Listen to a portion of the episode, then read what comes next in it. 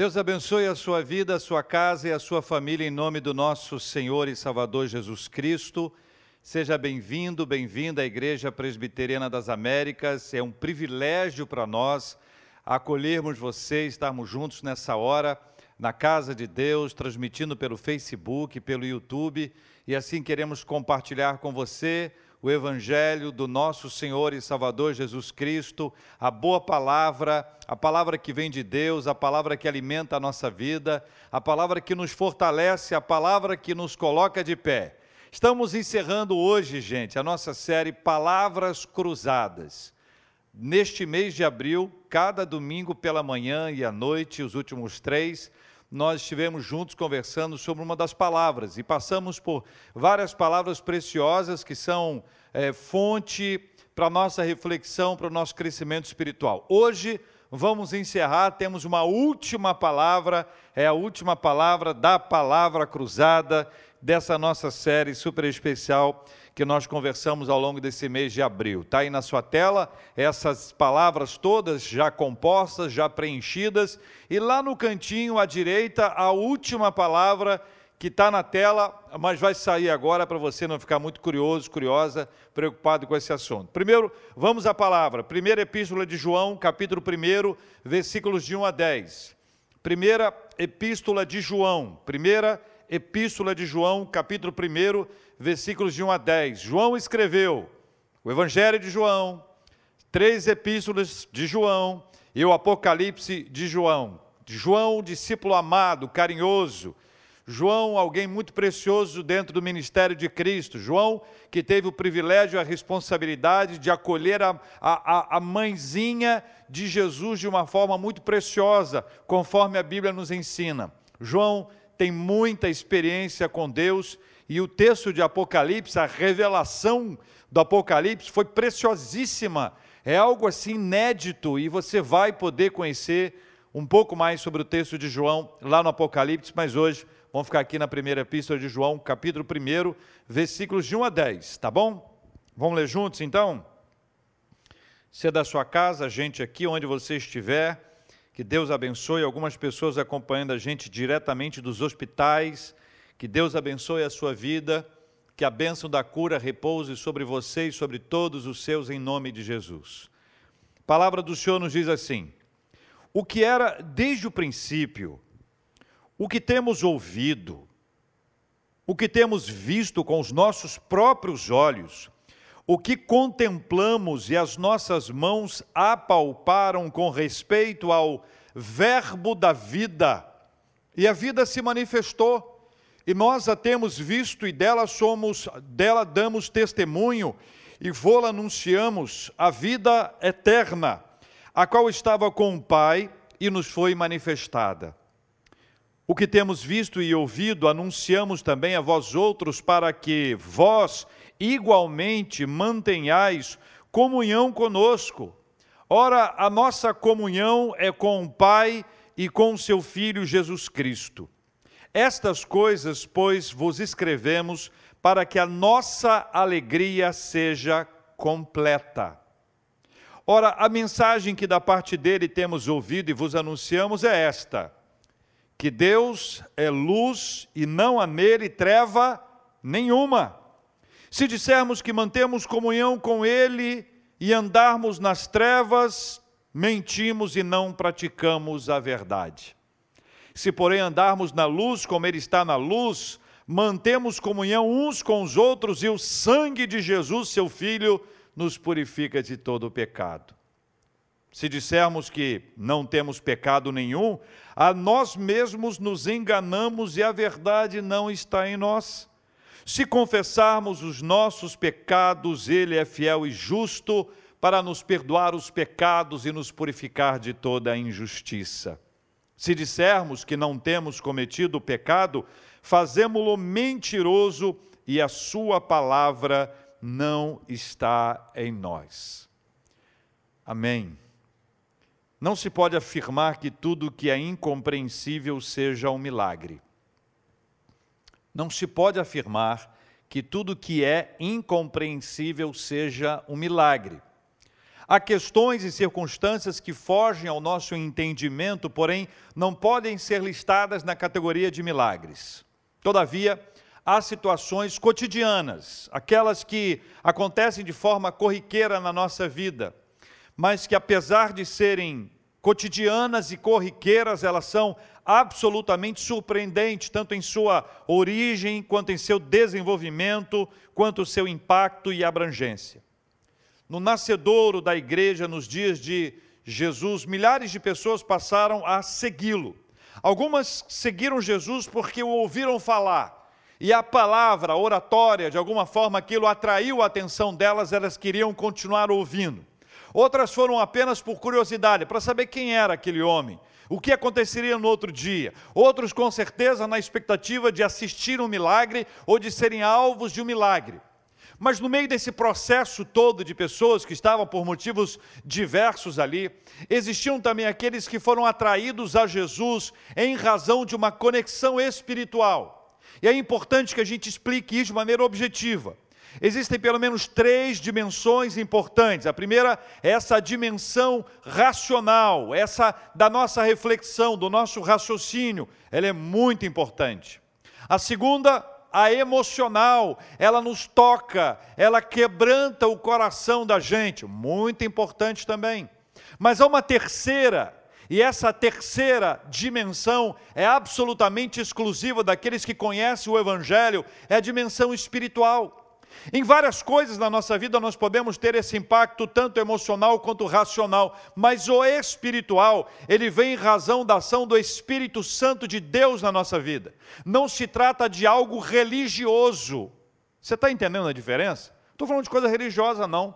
Porque algumas das questões religiosas, por exemplo, de duas vertentes que nós temos comumente hoje entre nós, duas delas, uma trabalha muito a razão, então é razão A, razão B, razão, razão C, razão D, é só razão. Outro lado trabalha muito a emoção. Então, parece que há um emocionalismo, sabe? Intenso, cada uma delas tem suas qualidades, defeitos que não vem ao caso tratar. Mas do ponto de vista espiritual, ele vai além da questão religiosa. É algo poderoso que vem de Deus e é derramado pelo Senhor para abençoar a minha e a sua vida. Jesus tem essa conexão especial. Ele traz esse, esse movimento extraordinário da parte de Deus para a gente ter essa conexão com o Senhor. A palavra de hoje, da nossa série, é uma palavra sobejamente conhecida. Ela, porém, ela, ela pode, porém, não ser compreendida ou crida pela maioria. Em seu sentido literal, ela significa participar de alguma coisa. Essa é a tradução literal. Participar de alguma coisa. Na minha opinião, essa palavra ela representa um milagre. É um milagre de Deus.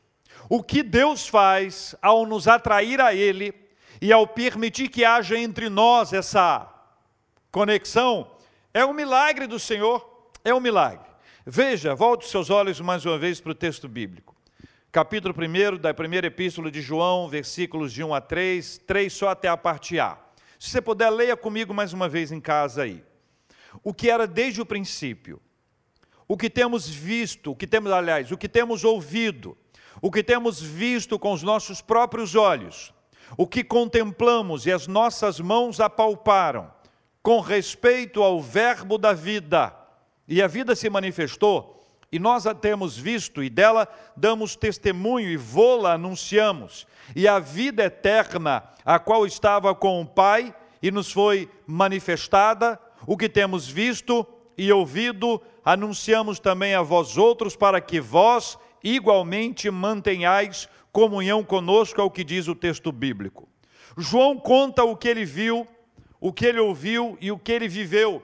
Ele faz referências ao verbo da vida, a manifestação da vida e a vida eterna. Esse saber levou João a um encontro verdadeiro, a um encontro verdadeiro e constante com o Senhor, que é o ponto de partida para essa jornada.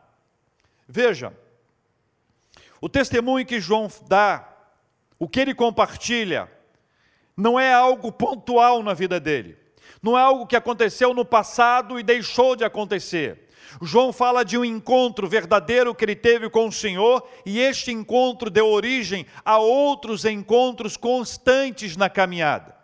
Quem tem um encontro com Jesus, ele não tem um encontro, ele tem o encontro que marca o começo dessa história, e depois ele vai ter sempre vários outros encontros com o Senhor. São esses encontros que trazem maior proximidade, nessa caminhada com o Senhor, maior, melhor aprendizado, vamos saber quem é o Senhor, vamos conhecer o Senhor, vamos aprender a respeito dele. Então, o que João fala para nós é de uma experiência, o que temos visto, o que temos ouvido, o que temos contemplado. Ele relata uma experiência pessoal, verdadeira, poderosa, inigualável, porque cada um de nós tem a sua experiência, e essa experiência é o marco dessa caminhada espiritual. Eu quero chamar a sua atenção para essa ideia de caminhada espiritual, porque ela é muito importante para a nossa vida. Esse encontro pessoal com o Senhor, ele dá origem, ele dá partida a uma caminhada com o Senhor, e essa caminhada é algo que nunca deve ser deixado de lado, escondido na nossa história. Eu li um artigo interessante do pastor Francis Chan, eu quero pedir a você que acompanhe a leitura desse, dessa pequena parte que eu trago como relato para você interagir. Diz ele na sua, no seu texto: Imagine subir uma montanha sozinho, mas não uma montanha comum. O solo abaixo de você está tremendo e a montanha inteira está coberta de fumaça. Em seu pico está uma nuvem espessa com relâmpagos e trovões Deus desce sobre a montanha em fogo, e cada vez que você fala com ele, ele responde com um trovão. Foi isso que Moisés experimentou em Êxodo 19. Agora, diz ele, compare essa experiência com o momento da sua última oração. Deu para imaginar a cena? Compare com seu último momento de oração. Mais adiante no seu texto, ele vai contando que estava com um mentor dele, que mora na Índia. Ele trouxe para ele uma, uma palavra curiosa. Ele disse assim: Olha, parece que as pessoas, o mentor dele disse para ele, parece que as pessoas ficariam satisfeitas em tirar uma selfie com Moisés. Elas não sabem que podem subir a montanha sozinhos. E aí ele traz uma pergunta: por que elas não querem subir a montanha? Parece que elas não sabem que podem subir monta a montanha sozinhas. Por que, que elas não querem? Se satisfazem com uma selfie com Moisés, essa, essa ilustração daquelas pessoas que gostam de ouvir as histórias do outro, ou que se satisfazem estar perto, mas não exatamente subir a montanha, como se não tivessem sido convidadas pelo Senhor, como se o véu não tivesse sido rasgado de cima a baixo, como se nós não tivéssemos acesso à presença gloriosa do Senhor, e há uma, uma satisfação em estar ali. Imagine a cena. Na base da montanha, tendo a possibilidade de subir.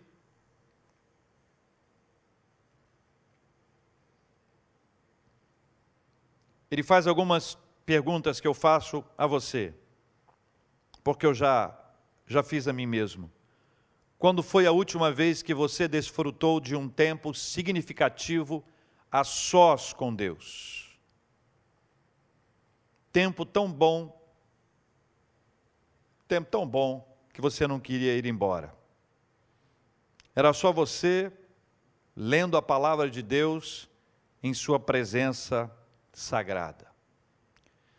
Versículo 3, na parte B desse texto da primeira epístola de João, nos traz uma frase que é muito importante. Ora, a nossa comunhão é com o Pai e com o seu Filho, Jesus Cristo. A nossa comunhão é com o Pai e com seu Filho Jesus Cristo. Não faltará nada, não haverá sensação de vazio, mas um senso real de pertencimento a algo que não pode ser desfeito. Essa conexão com o Pai e com o Filho, ela é indissolúvel. Deles, nós somos inseparáveis. O Pai se revela, o Filho se revela, o Espírito Santo se, se revela, e esta conexão com o Pai, com o Filho e com o Espírito Santo é absolutamente indissolúvel. Nós somos inseparáveis, sabe por quê? Porque houve uma decisão de Deus em acolher você, em acolher a mim, para nós estarmos na presença dEle. E a razão é esta: toda essa iniciativa nasce de Deus parte da sua determinação em nos acolher, em nos abraçar, em nos trazer para perto dele. Ora, diz os versículos 3 e 4, ora, a nossa comunhão é com o Pai e com o seu Filho Jesus Cristo. Estas coisas, pois, vos escrevemos para que a nossa alegria seja completa. João fala de uma alegria completa. João fala de uma alegria que na melhor tradução seria aquela que é completada, aquela que é preenchida. Eu queria que você imaginasse um recipiente, um recipiente, que ele pode ser preenchido, plenamente preenchido, plenamente completado. E quanto mais ele sobe, quanto mais ele vai sendo completado, quanto mais ele vai sendo preenchido, essa ideia, a alegria vai sendo completa. Ou seja, até um determinado nível nós podemos ter uma experiência de alegria, mas não é essa alegria completa, uma alegria parcial.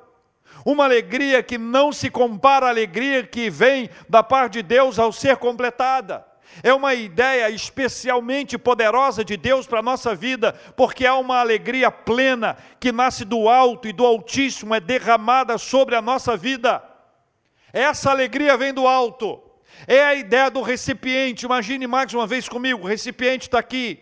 E essa alegria vem do alto, e o Senhor vai enchendo, e o Senhor vai enchendo, e o Senhor vai enchendo, essa alegria vai sendo preenchida, essa alegria vai sendo completada, e quanto mais nós temos essa, essa relação, essa, essa conexão com o Pai e com o Filho, essa conexão absolutamente indissolúvel, a nossa alegria vai ser completa. Louvado seja o nome do Senhor.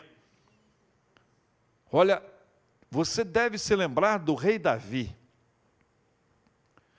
Depois do confronto do pastor Natã ao rei Davi, o Salmo 51 tem esse relato. Davi é um poeta, abre o coração e descreve isso. E há ali uma súplica muito especial. Ele diz assim: Restitui-me a alegria da salvação. É lindo ver porque ele não fala de perda de salvação, ele fala da alegria alegria. A Bíblia é repleta de textos sobre alegria. É lindo ver como nós podemos ter a nossa alegria completa. Entenda, preste bem atenção. Nós podemos nos alegrar com uma série de coisas. Podemos nos alegrar com coisas que passam, questões circunstanciais. Não está errado, não é um problema, a questão não é essa. O que a Bíblia diz é que a alegria completa, ela vem do nosso relacionamento com o Senhor. Enquanto não estivermos conectados com Ele, não haverá alegria completa. Então, olha, não se satisfaça com uma alegria mais ou menos, não se satisfaça com uma alegria que passa rápido. Preencha a sua vida, seja cheio, seja preenchido, seja completado com a alegria que vem do Senhor. Oh, bênção de Deus, é ou não é, meus irmãos? Jesus fala dessa alegria completa. Eu não sei se você já sabe qual é a palavra de hoje. Versículos 5 e 6. Vamos ler juntos. Se você puder ler em voz alta e leia comigo. Ora, a mensagem que da parte dele temos ouvido e vos anunciamos é esta: que Deus é luz e não há nele treva nenhuma se dissermos que mantemos comunhão com Ele e andamos nas trevas, mentimos e não praticamos a verdade. Luz e trevas são antagônicos. Não há chance de haver convivência sob o ponto de vista espiritual. Paulo, lá na segunda carta aos Coríntios, no capítulo 6, ele trata sobre esse assunto, mas aqui é uma definição. Deus é luz e não há nele treva nenhuma. Deus é luz, e essa, essa introdução, ela vai ser explicada pelo próprio texto mais adiante, mas é curioso que em João tem pelo menos duas definições a respeito de Deus. ah, ainda na primeira epístola, no capítulo 4, versículos 8 e 16, a descrição, a definição de Deus é que Deus é amor. Então a gente tem duas definições que não limitam a Deus, mas expressam um pouco desses atributos que Deus tem. Primeira, Deus é luz. A segunda, Deus é amor. E aí você vai se deparar com uma realidade que é interessante. Deus é luz e não há nele treva alguma. A gente sabe que luz e trevas não combinam, são antagônicas. Sabemos que não há relacionamento entre luz e trevas, como disse o apóstolo Paulo. Sabemos que essas coisas precisam estar bem, bem claras, para usar uma outra expressão que tem a ver com luz. Mas existem duas, duas avenidas. Você imagina que existe a avenida da luz e a avenida das trevas.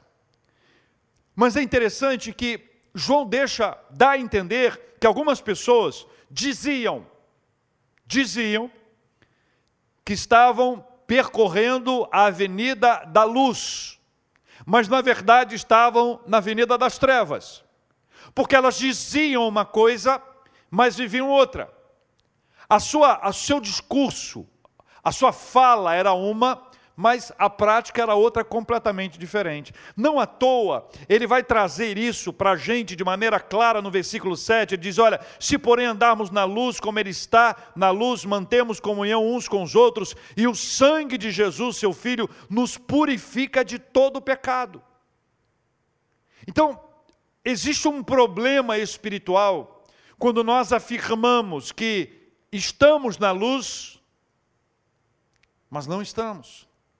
E aqui há um problema mais grave para nós. Talvez não para todos, mas para alguns. Quando o texto bíblico, no versículo 7, veja mais uma vez, volte seus olhos, versículo 7, quando ele diz: Se porém andarmos na luz, como ele está na luz, mantemos comunhão uns com os outros. A outra parte é mais fácil: o sangue de Jesus, seu filho, nos purifica de todo pecado. Cá entre nós, não é verdade? Essa, essa frase virou até um jargão: sangue de Jesus, seu filho, nos purifica de todo o pecado. Mas o negócio da comunhão uns com os outros ali é complicado. Sabe por quê? O raciocínio de João tem uma lógica, né? Ele parte dessa conexão que nós temos com Deus, e porque há uma conexão entre nós e Deus, que a nossa alegria, aquela parte que a nossa alegria é completada, Aí, a partir dessa alegria completada, nós temos a possibilidade de nos relacionarmos, de termos conexão, de termos uns com os outros. Só que alguns entendem que depende de quem são esses uns. E ainda mais quem são esses outros. Já aconteceu com você isso ou não? Depende de quem são as pessoas? Depende de quem são esses uns? Ou de quem são esses outros? Depende. Se houver uma questão de dependência, nós estamos com um problema grave. Porque o texto, o texto nos ensina que não há este tipo de embaraço, pelo contrário, não há esse obstáculo. É necessário que haja, e este processo está conectado aqui. Este relacionamento uns com os outros também está conectado ao sangue de Jesus que nos purifica de todo o pecado.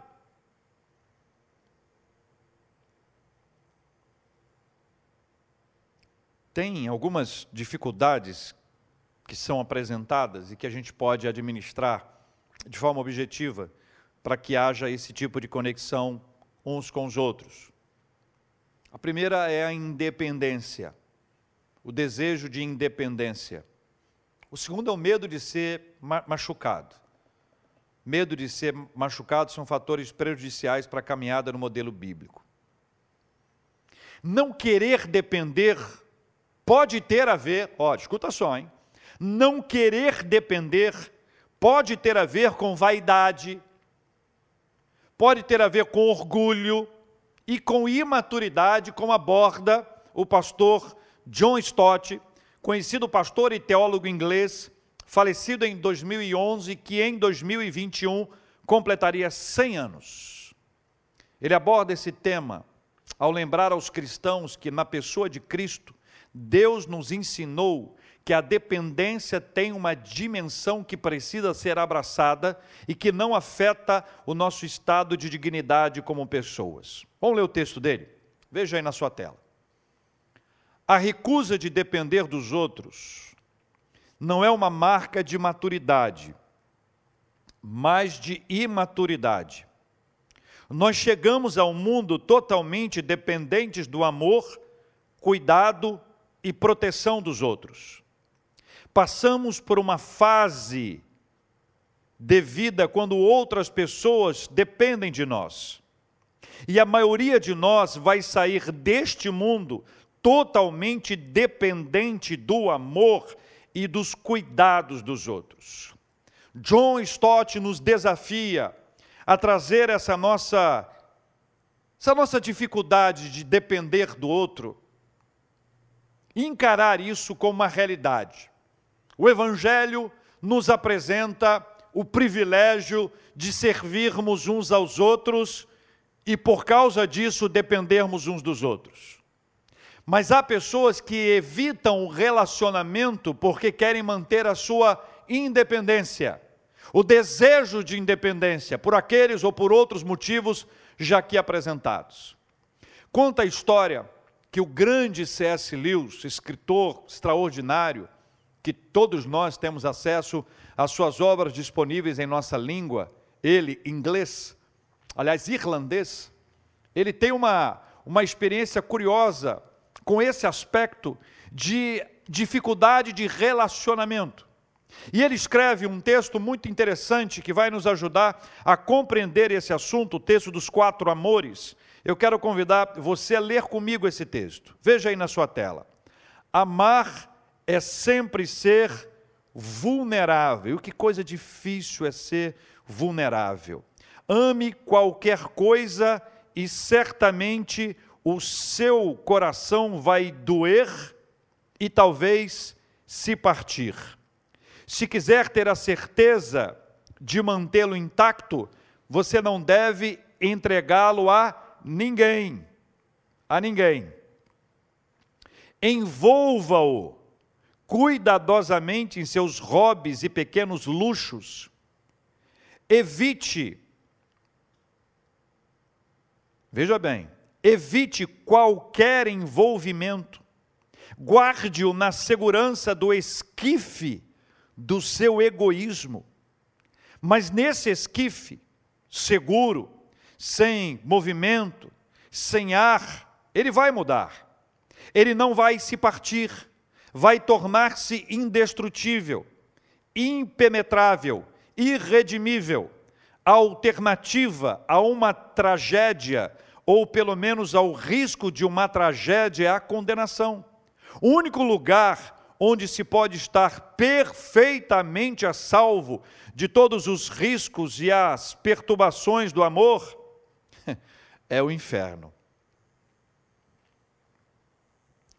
Sei se você tem problemas de, de relacionamento como C.S. Lewis teve, dificuldades, mas algumas pessoas não fazem por medo.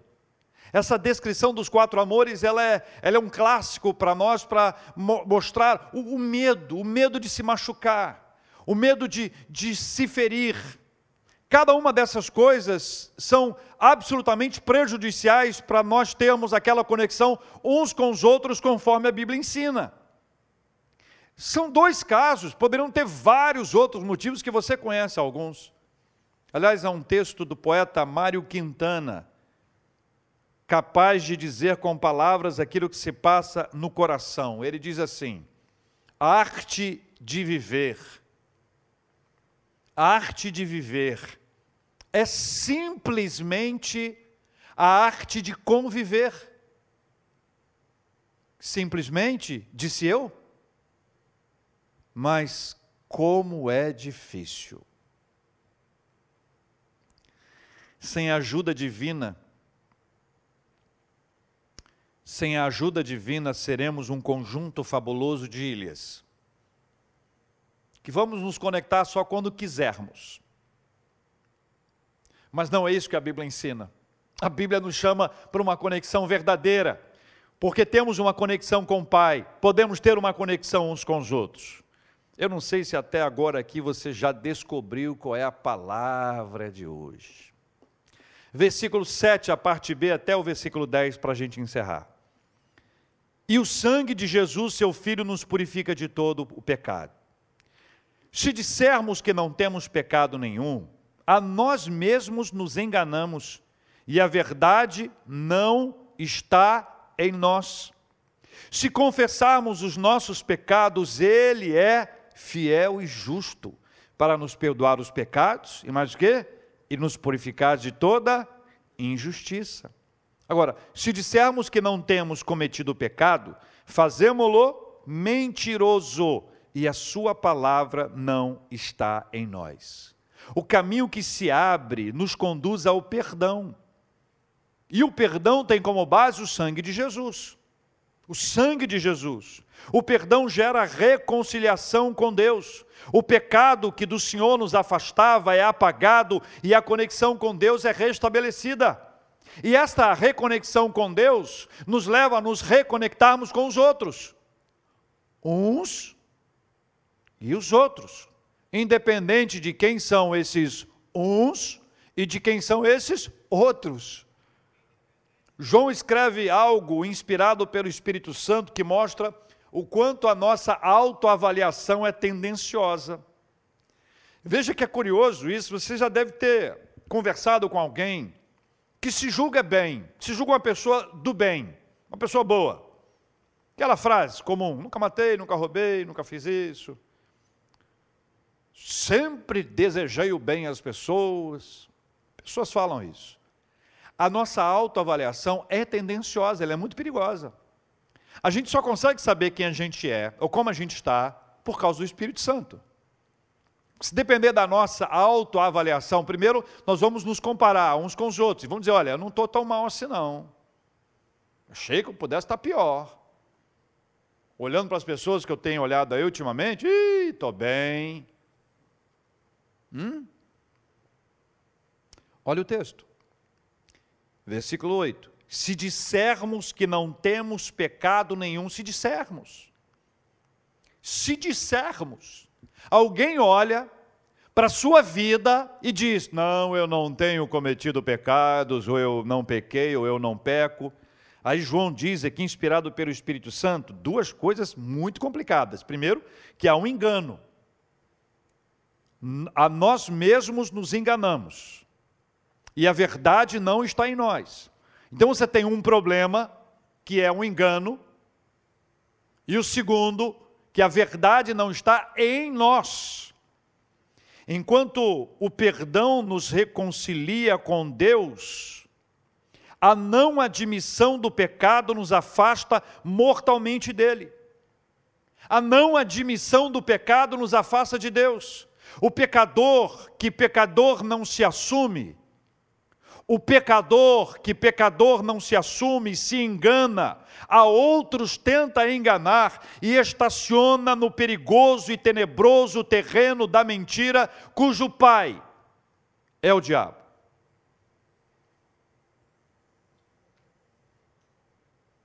O pecador, que pecador não se assume, se engana, a outros tenta enganar, e estaciona no perigoso e tenebroso terreno da mentira, cujo pai é o diabo, como está escrito em João capítulo 8, versículo 44. É por isso que se dissermos de nós mesmos, ou se dissermos do outro, essa nossa tentativa de avaliação, ela é tendenciosa, ela é muito perigosa, porque ela é comparativa ou porque ela nos promove um engano. Por isso que a admissão é fundamental. Veja que a afirmação é categórica: a sua palavra não está em nós. Quando a palavra de Deus não está em nós, é terrível. Mas quando a palavra de Deus está em nós, não há hesitação. Nós sabemos que nós somos pecadores, nós sabemos que nós precisamos da graça de Deus, nós sabemos que se não fosse a vitória de Jesus sobre a morte, nós não teríamos vida. Nós sabemos que se não fosse o sangue de Jesus, nós não teríamos perdão dos nossos pecados. Nós sabemos disso não à toa. O texto nos chama a confessar os pecados. Então existe o caminho, o passo da admissão. O segundo passo é o passo da confissão. O primeiro passo é o passo da admissão. O segundo passo é o passo da confissão. Um depende do outro. Precisamos dos dois. Admita e confesse. Agora veja a declaração bíblica. Se confessarmos os nossos pecados, Ele é fiel e justo para nos perdoar os pecados e nos purificar de toda injustiça. Porque uma vez que nós confessamos, quando chegar aquela acusação, que você sabe de quem vem, vem das trevas, vem do inimigo, gosta de acusar a gente dos pecados cometidos, que gosta de trazer a nossa, a nossa memória, joga na nossa face tudo aquilo que nós fizemos, mas uma vez que você confessou, uma vez que nós confessamos, que nós admitimos e que nós confessamos e que nós fomos perdoados, qualquer acusação é injusta, não prospera, porque nós já fomos lavados e remidos no sangue do Senhor Jesus. Não há bênção? Termino o texto para nos ajudar a entender que se a palavra não estiver em nós, não haverá confronto, haverá uma mesmice, haverá uma comodidade, estaremos estacionados, aquele lugarzinho está tudo bem, deixa como está, essa vidinha cristã, mais ou menos. Mas não é isso que Deus quer.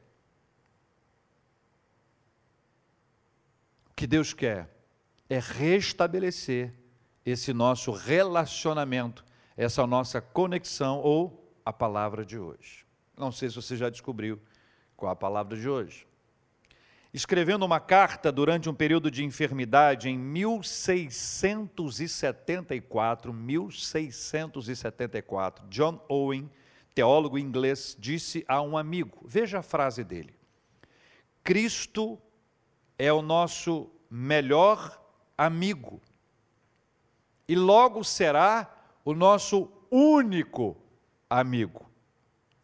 Peço a Deus com todo o meu coração que eu me fatigue de tudo, exceto da conversa e da comunhão com Ele.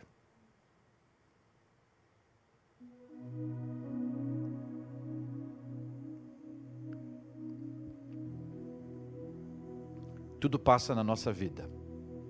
O grande sonho da nossa vida passa. Algo pelo que nós trabalhamos anos e anos a fio passa. Um bem precioso que nós compramos passa. Mas o relacionamento com o Senhor não passa. Essa frase lá de 1674 cansado, enfermo. Olha, eu espero que eu me fatigue de tudo na minha vida, menos, menos, menos, menos da comunhão com Deus. É isso. É simples assim.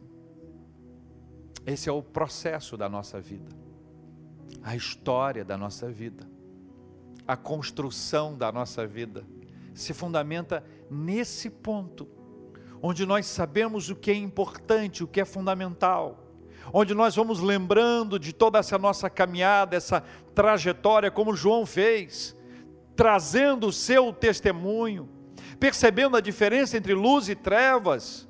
Não dá mais para andar nas trevas. Mas eu queria fechar, lembrando a você do recipiente, cheio, sendo completado, sendo preenchido pelo Senhor. Que a nossa alegria seja completa, que a nossa alegria não seja uma já é muito bom. Você está entendendo que a gente pode, ao longo da vida, a gente pode até se contentar, porque é muito bom. Mas quando você caminha na presença de Deus, o bom vira excelente, vira maravilhoso, vira extraordinário, vira formidável. E cada vez que você caminha na presença do Senhor, Ele vai preenchendo, Ele vai completando, e você vai mergulhando na presença dEle. E essa alegria que vem da parte de Deus é a alegria que nós temos quando há entre nós e o Senhor a palavra de hoje.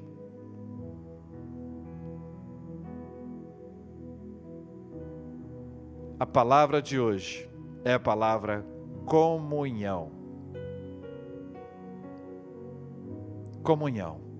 Ao longo desse, desses últimos dias, nós trabalhamos essas seis palavras essas seis palavras que você vai identificar na sua tela. Cada uma delas com a sua importância.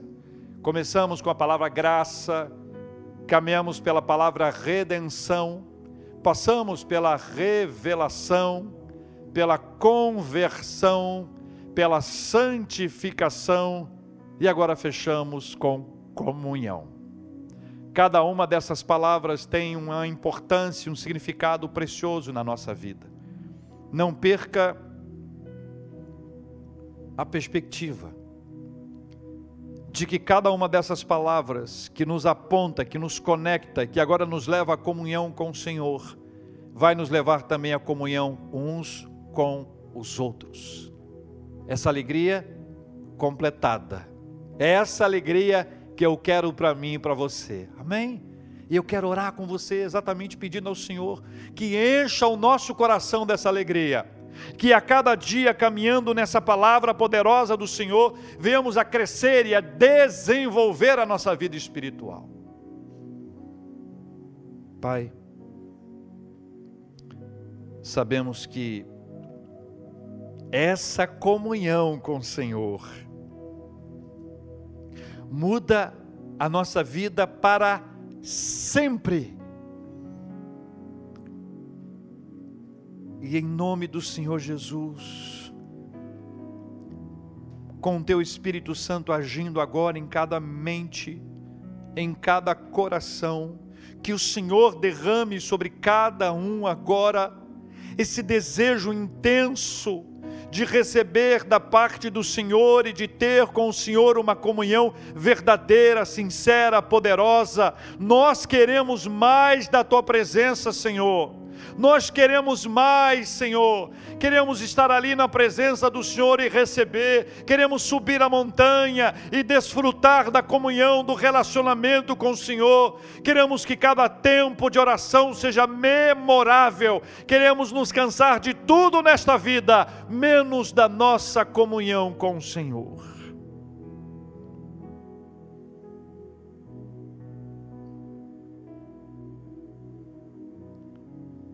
Pedimos ao Senhor que seja assim, seja nesta vida, nesta casa,